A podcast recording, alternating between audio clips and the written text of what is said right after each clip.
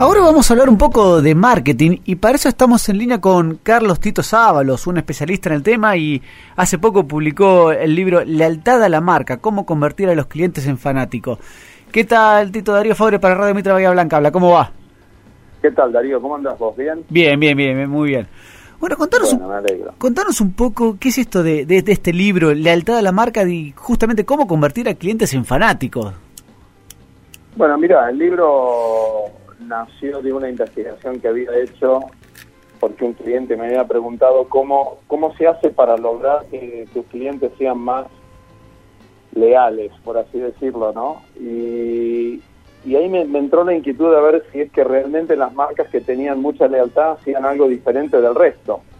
Porque la verdad que no tenía ni idea si es que hacían algo específico. Sí. Y empecé a hacer una investigación y empecé por Harley Davidson porque es una marca que a mí me divierte, aparte como yo tengo que confesar que tengo una Harley, entonces me gustan las motos y empecé a investigar a la marca. Me empecé a dar cuenta que sí, que efectivamente hace un montón de cosas completamente distinto de lo que hace el resto. Y ahí empecé a, a hacer un análisis y como soy profesor de posgrado de la Universidad Austral acá en Buenos Aires, empecé a preparar una matriz para mis alumnos y empezamos a tratar de, ver si esto se repetía en otras marcas. Y, efectivamente, la verdad que hacen cosas muy, muy puntuales, muy específicas y que puede ser replicado. Lo que pasa es que para replicarlo necesitas estar muy comprometido con la marca, pero sí, se puede hacer. ¿Y, qué fue principalmente lo que, lo que pudiste encontrar brevemente, decinos, eh, digamos, de diferencial entre estas marcas y las otras que no lograron ese, ese nivel de fidelización? Bueno, mira, te digo, son tres cosas básicamente. O sea, tienen muy en claro cuál es el perfil motivacional del público al que van. La otra cosa es que cuentan muy buenas historias. Y la otra es que te dan una experiencia de marca que por lo general logra mucho involucramiento o sea que tienen una suerte de forma de involucrarte a través de tu participación, la co-creación, etcétera. Ahí, ahí hay algunos detalles, pero rápidamente son un perfil psicológico muy concreto, una muy buena historia y una muy buena experiencia. Vos sabés que, a ver, hablando de, buena historia, siempre lo digo cuando, cuando hablamos de estos temas, eh, hace mi hijo tiene 10 años, el año pasado estaba escuchando un tema a mí que me gustaba de cuando yo era chico, en la década del 90, y, él lo escuchaba y no le gustaba tanto. Y le empecé a contar la historia que había atrás de ese tema, ¿sí? Y, y, y, Claro, exactamente, digamos, es un tema de Aerosmith, ¿sí? Y digamos, a partir de ese tema, que fue el primero que unió rap con rock y que venía de la droga y, que a, partir de ahí todo eso, y a partir de ahí le empezó a gustar, o sea, le gustó quizás más la historia detrás del tema que el tema en sí mismo. Obvio, obvio que sí. Eh, ahora, eh, eso de, contar historias, ¿qué tan fácil es para una empresa que recién, eh, tanto contar historias como las otras dos eh, cuestiones que, vos mencionaste, ¿no? por ahí uno, uno en marketing principalmente se hace la idea de grandes empresas o, por ejemplo, Apple, ¿sí? Por, por nombrar una sola, ¿sí? Pero puede haber muchas, ¿sí? Y por ahí nos cuesta extrapolarlo a, las empresas chicas, que es posiblemente aquellos que nos están escuchando ahora. ¿Qué tan fácil es extrapolarlo eh, o replicarlo, la palabra que vos usaste recién, en, empresas más chicas? Mira, eh, el primer punto es que las historias tienen una estructura que es similar a todas. O sea, básicamente todas las buenas historias están basadas en una historia primordial, la primera, la esencial de todas, que es la del relato del héroe. Pero para hacerlo bien simple, normalmente una buena historia tiene una razón, tiene un conflicto que viene a resolver, tiene personajes con los cuales vos podés identificarte y de alguna manera proyectarte como ser humano, tienes los personajes, y finalmente hay una meta. O sea, estas cuatro cosas, para resumirlo, porque el, el relato del héroe es mucho más complicado, pero estas cuatro cosas están siempre en una buena historia. Y la verdad que no importa el tamaño de, la compañía, lo que importa es qué es lo que viniste a resolver. Y cuando vos venís a resolver algo que los demás no están resolviendo, a partir de ahí ya tenés una buena historia para contar. Lo que pasa es que después está, obviamente, la cuestión plástica, si se quiere. que es lo que tienen los que cuentan buenas historias. O sea, no es mismo escuchar una historia por mí o escucharla por Mamerto Menapache, pero digamos que Mamerto tiene una plástica muy atractiva. O sea, que a la estructura, si le agregas la plástica, y podés tener una mejor historia que la que estás contando ahora, seguro. Sí. Eh, vos sabés que es muy importante y estaba pensando mientras vos me estabas comentando, ¿sí? Hoy que recibimos información de todos lados, un bombardeo de información, ¿sí? Cuando uno escucha estas historias, y, se me ocurrió algo mientras estabas hablando, ¿sí? Por ejemplo, acá en Bahía Blanca abrieron creo que cada, cada cuadra cuatro cervecerías artesanales, ¿sí? En los lugares más clásicos, sí. Y a ver, y, y decir que uno vende cerveza no se diferencia de las otras cuatro que están en la misma cuadra. Uno lo, quizás lo que tiene que contar es, eh, no sé, el compartir con amigos, el no sé, la experiencia en sí mismo que representa todo eso y no, y no el producto que obviamente tiene que ser bueno, eso está claro, ¿no? Pero quizás hoy eh, hay que perfilarlo de alguna forma para lo que vos mencionás más que el producto en sí mismo. Y mira, lo que pasa es que cuando vos das información solamente, en realidad lo que haces es activar inmediatamente el cerebro. El cerebro es el que empieza a recibir la información y empieza a ponderar data y hacer evaluaciones. Pero cuando vos contás una buena historia, la ventaja que tenés es que ya no le hablas al cerebro, sino que lo que haces es le hablas al corazón. Cuando le hablas al corazón empezás a despertar la cuestión emocional. Y la verdad que somos seres emocionales que después nos ponemos a pensar por qué hicimos lo que hicimos, con lo cual Tarde ya. Claro, entonces ahí empezás a justificar lo que hiciste. Pero, pero las historias van al corazón. Entonces, lo que le pasó a tu chico cuando vos le contestaste, cuando vos le contaste de la, de la historia de la canción, y se empezó a involucrar con una cuestión emocional, que es la vida de alguien y la circunstancia por la cual hizo lo que hizo. Y con la cervecería debiera pasar lo mismo. ¿Por qué te metiste en eso? ¿Qué es lo que estás soñando? ¿Cuál es tu, cuál es tu ideal? ¿Por qué lo haces? ¿Por qué haces esta cerveza y no haces otra? Y la verdad que ahí tenés que empezar a bucear y a trabajar, pero tenés que conectar con el propósito emocional de la persona que está haciendo lo que hace. La realidad es que por ahí nosotros estamos muy irónicos y muy cínicos ya en algún punto, y todo el mundo hace las cosas por la guita. Y no es así. Empezás a hacer la, la quinta vez que le preguntás al tipo, ¿por qué lo haces? Finalmente llegás a la raíz de que el tipo está haciéndolo por un sueño. Y eso es lo más importante, porque en el fondo nadie compra una cosa a otra porque el otro quiere hacer guita, lo compras porque el otro tiene un sueño y a lo mejor vos te identificás con ese sueño. Por supuesto que estoy simplificando algo que es muy complejo. Sí, sí, está claro. Pero para, pero para las empresas chicas, las empresas chicas son las que más tienen para ganar acá, por otro lado. Porque la empresa grande está atada de pies y manos. Y aunque parezca que tienen mucho poder, en realidad lo que tienen es mucho miedo también. Porque por otro lado, cada, cada punto de share que pierden vuelan cabeza por todos lados. En cambio, la pyme, ponele. La pyme, el emprendedor, tiene todo para ganar. Sí, sí, Se empieza a hacer branding, la verdad que es como... Le, podés triplicar la expectativa de vida.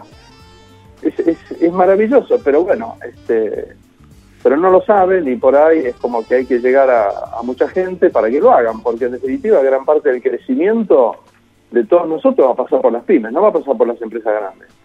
Seguro, seguro. ¿Y cuáles son los primeros, los, principales inconvenientes que, que se pueden, o los principales errores que comete una empresa, más que inconveniente, vamos a llamarlo bien, errores que comete una empresa al momento de que vos, que vos ves en tu experiencia de diseñar una estrategia de marketing? A ver, una cosa es estrategia de marketing y la otra es estrategia de marca, pero como no soy marketinero, te voy a hablar de, marca. De marca, perdóname, sí, de marca quise no, No, no, no, porque, porque está bien la pregunta que me haces, pero lo que pasa es que son sutilezas, pero son cosas distintas, ¿viste? Sí. por ahí vos desarrollas una estrategia de marketing en donde va metido la, la comercialización y el posicionamiento muy táctico y puntual para resolver un problema, pero cuando vos desarrollás una estrategia de marca, lo primero que tenés que entender es que, que lo que es importante para vos, para ofrecer, a lo mejor no lo es para tu público. Entonces, lo primero que tenés que empezar a pensar es cuáles son tus fortalezas y cuáles son tus puntos, digamos, tus puntos en donde podés apalancar y eso es en contexto, es en contexto por el público y también por la competencia. Pero el otro problema grande que hay muchas veces es que la marca es un activo a largo plazo. Y la gente piensa en términos muy tácticos. O sea, que lo que yo voy a hacer hoy me tiene que retornar en una semana o en un mes. Y eso con las marcas no ocurre, Darío, no ocurre. O sea, vos lo que tenés que es plantarte en una, en una posición de marca y una posición implica que estás en un lugar y no estás en todos. Entonces tenés que tomar una decisión.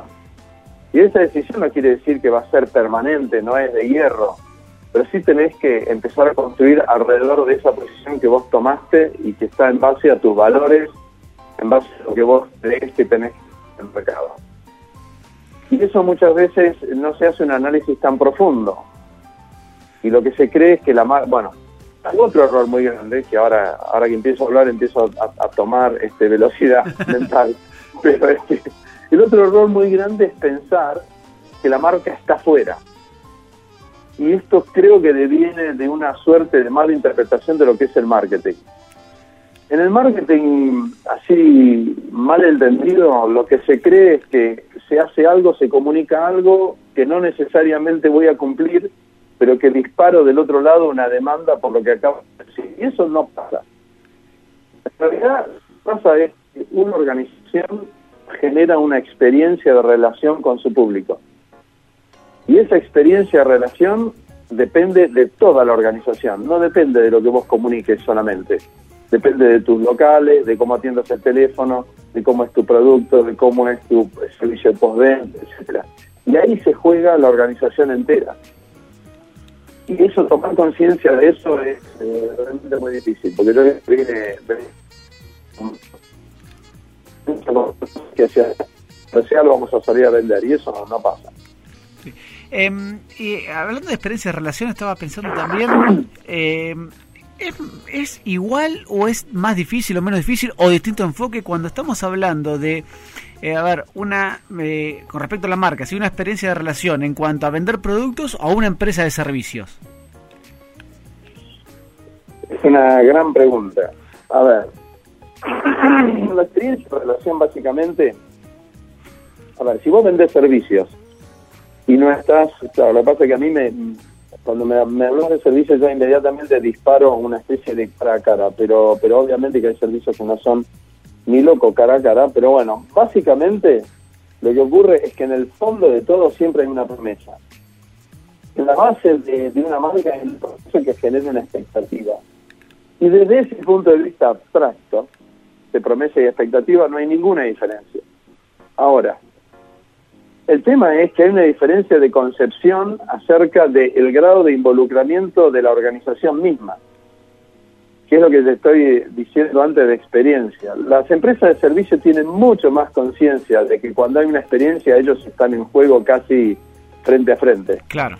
El, el del producto no, porque lo que hay es una sensación de que el producto está allá, yo estoy acá, lo fabriqué, lo empaqueté, lo puse en el supermercado y de allá no me ven y eso es un error grave también, porque en el fondo la expectativa sigue estando generada. Lo que pasa es que vos es un directo y lo que no sentís es la responsabilidad en, tu propia piel. Pero la responsabilidad existe igual. Sí, sí, sí, está claro, está claro que a veces eh, eh, el producto uno lo ve más alejado, lo ve más material y, la experiencia, como vos decís, eh, uno, nada, está ahí en, en la primera línea de, del frente de batalla. Pero mira, vos mencionaste Apple al principio de todo. Sí. Este, Apple no vendía con locales propios. Cuando hace varios años decidió la venta del local propio y poner sus propios empleados a hablarte de la marca, ahí se acabó ya esa idea de que el producto por un lado y yo por el otro. No, no, no, ahí ya hay un involucramiento absoluto. Y... la experiencia es la experiencia que toda cadena de electrodomésticos y de venta de aparatos electrónicos quiere replicar. Es que es un claro... Y, es verdad, ¿viste? Sí, es un claro ejemplo de, experiencia. Cuando va a una Apple Store, uno ve a la gente ahí que se queda y que, y, que va ahí por la experiencia más que el producto en sí mismo, que obviamente después se lo termina comprando, ¿no? Pero eh, la experiencia del Apple Store, uno va a cualquier lado del mundo y está lleno de gente siempre está lleno. Y entre otras cosas, la, primera cosa que se dieron cuenta es que ellos tenían un buen producto, que daba una mejor experiencia que las PC o las compatibles con PC o lo que fuera, y que gran parte del secreto era entrar en contacto con el producto, tener una experiencia mano a mano. Esa experiencia mano a mano es la que le dio un terrible envión, la apalancó tremendamente. Pero vos fíjate cuál es el grado de compromiso que tenés que tener como organización, ¿no? Sí, sin duda. O sea, tenés que poner el producto, tenés que arriesgarte que el tipo lo toque, tenés que tener una persona al lado que le explique. Ojo, este, decirlo es fácil, hacerlo es tremendamente difícil y comprometido. Sí, y hablando de tecnología también, otra cosa que debe ser difícil, corregirme si estoy equivocado, cuando uno analiza la marca y el posicionamiento de la marca, es la edad del público a que se apunta. Quizás eh, hace 30, 40 años, 10 años de diferencia, uno de 30 años y uno de 40 años o de 20 años, no había tanta diferencia. Hoy directamente son cosas totalmente diferentes y una persona de 40 años no tiene ni los mismos gustos ni las mismas tendencias que uno de 20. Totalmente de acuerdo, totalmente de acuerdo. Es un público, a ver, desde los valores de época no es que cambiaron mucho ellos hoy frente a lo que éramos nosotros cuando teníamos 20, 30. Lo que realmente cambió son las herramientas a la disposición. Y sobre todo el hecho de que de hace cinco años aproximadamente en el mercado estamos viendo que el paradigma cambió. Al tener herramientas de mayor involucramiento, de mayor actividad y de llegada directa, todo cambia entonces lo que hay es una demanda eh, de expectativa de mayor cara a cara, de mayor inmediatez, de mayor cambio, más infidelidad, si se quiere, a la marca, porque hay más acceso. Eso hace que el, que el panorama esté mucho más competitivo, que todos estemos mucho más alerta y... No, sí, cambió, cambió. Que igual siguen siendo los mismos paradigmas de rebeldía, quiero cambiar el mundo, etcétera, etcétera, ¿no? Eso, eso es básicamente lo mismo siempre con las generaciones nuevas. El problema es como me parece que lo que te decía antes, este, herramientas, disponibilidad y velocidad. Vos sabés que dijiste recién mayor infidelidad y yo pensé que era al revés, que es como que, a ver, si ellos captaban la experiencia, captaban la historia, vamos a ponerlo, eh, tenían un grado de fidelidad mucho más grande que, que nosotros tendríamos quizás a los 20 años. Pensé que era al revés. Eso es cierto. Ah. Eso, eso, eso, que dijiste es completamente cierto. El, tema es que la exigencia a la marca es mayor y ante el menor cambio, sí, definitivamente no hay mucho problema en dejar esa marca de lado porque hay otra que puede darle lo mismo más rápido y mejor. Sí, sí, sí, no, sin duda. Yo lo veo como que quizás eh, era más cuestión del producto en sí mismo y ahora lo que vos repetiste en, la entrevista es una cuestión de experiencia. ¿sí? Buscan muchísimo la experiencia que nosotros quizás en aquel momento no la buscábamos con tanto ímpetu. Pues no se da, no tenemos la posibilidad, porque en definitiva el mercado, hoy, hoy para mañana, un aviso en un canal de aire y al día siguiente las ventas eh, cambiaba. Eso, es real. Eso es absolutamente real. Y eso era así. Yo lo viví, soy testigo de haberlo hecho cuando yo trabajaba en publicidad, hacías una, una campaña y al día siguiente la aguja cambiaba completamente. El tema es que hoy con eso ya no alcanza. Entonces hay que ir a la experiencia. La experiencia estamos llegándole después de 30 años, de empezar poquito a poco a darnos cuenta de que el cliente quiere estar más cerca de la compañía y no no no quiere comprarle a, una a una voz electrónica en el teléfono, quiere saber quién está atrás haciéndose cargo. es un problema de evolución. Hemos salido de los medios, este, como se llama, a distancia, si se quiere, para hoy tener la posibilidad de estar en un mano a mano. Y hoy la digitalización te lo permite, los locales te lo permiten, y, bueno, entonces la, la presión es mayor. Sí, y además también hay, hay otros componentes que quizás antes no los teníamos o no los veíamos, por ejemplo el tema del medio ambiente. Hoy eh, también el producto se elige por esas cuestiones que no son meramente del producto, sino que involucran un montón de cosas más que la marca hace eh, hincapié, que no solamente en el producto, como el medio ambiente o otras cuestiones que ahora no se me ocurren, pero bueno, más que nada por ese lado también. No, totalmente. las organizaciones hoy no pueden hacerse los distraídos respecto de eso. El único problema que todavía existe, y sobre todo en Argentina, en Argentina, eh, Argentina es un caso distinto de lo que podría ser este, el, hemisferio, norte en el sentido que todavía nosotros estamos en un día a día muy demandante y no estamos pensando a mediano o largo plazo, eh, ni los consumidores ni las organizaciones, con lo cual es un tremendo problema.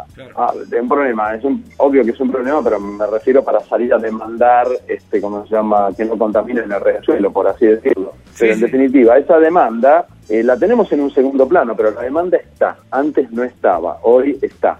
Bueno, ¿qué hacemos con eso? ¿Es prioridad? En, depende de los mercados. Yo estuve trabajando hace poco con una empresa de agroquímicos para, para el campo y el cliente no está preocupado por eso. La opinión pública sí, pero el cliente no. El cliente quiere el rinde. ¿Por qué? Y porque ese cliente está en un día a día también muy duro. Entonces, la verdad que es un tema. ¿Hay que preocuparse? Sí. ¿Es una demanda de primera? por parte del público consumidor, no tanto, habrá que habrá que ver también el perfil con el que está yendo, obviamente, ¿no? Está muy bien. Bueno, en el caso de Patagonia, ponele Patagonia, yo lo pongo, no la cerveza, sino la, la, marca de ropa outdoor, este, la, la, pongo como un ejemplo porque el cliente de Patagonia decididamente demanda eso, y Patagonia se hace cargo, en definitiva es la primera que se empieza a hacer cargo de eso, y bueno, es parte de su valor de marca y lo comunica todo el tiempo. Tito, te queremos agradecer muchísimo por estos minutos, la verdad que me encantó hablar con vos, recuerdo el último libro que, sacó que se llama Lealtad a la marca, cómo convertir a los clientes en fanáticos. Muchísimas gracias, ¿eh? gracias a vos, Darío, un placer. Igualmente, un abrazo.